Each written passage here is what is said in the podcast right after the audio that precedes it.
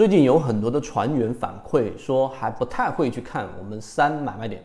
那第三类型买卖点呢？今天我们就给大家讲一讲操作第三类型买卖点的流程，大家可以看一下。首先第一个就是找到中枢，确定中枢的一个级别，然后等待突破中枢。第三类型买卖点的找到。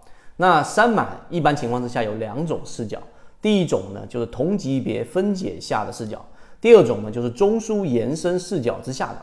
实际过程当中啊，建议用同级别视分解的这个视角下去找第三类型买卖点，在同级别分解视角下的三买研究透了以后，可以辅助我们使用中枢延伸视角下的三类型买卖点。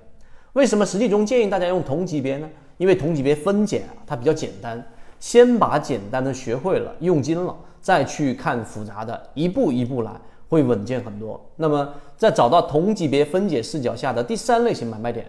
关键就来了，那同级别分解视角下的我们的三买，最主要最主要的就是要满足一个条件，那就是我们必须把走势分解以后，必须是找到第一个中枢，我们才能找到第三类型买卖点。那如果不是第一个中枢，就不能找，也找不到。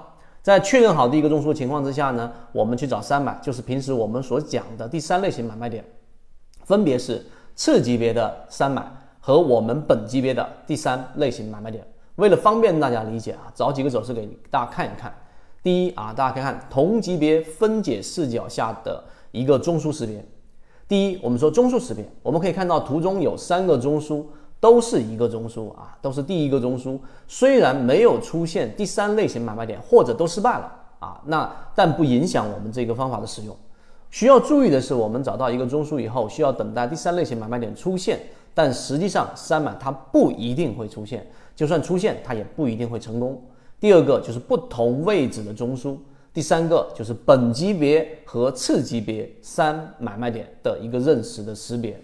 以上就是我们今天一个最简单的三买卖点识别的方法，把这个方法运用好了，也能运用到实战过程当中。下期我们再讲一讲中枢的延伸。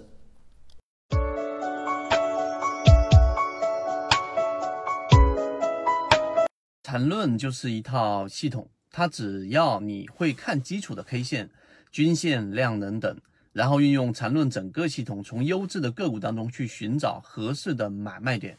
圈子有完整的系统专栏、视频、图文讲解，一步关注老莫财经公众平台，进一步系统学习。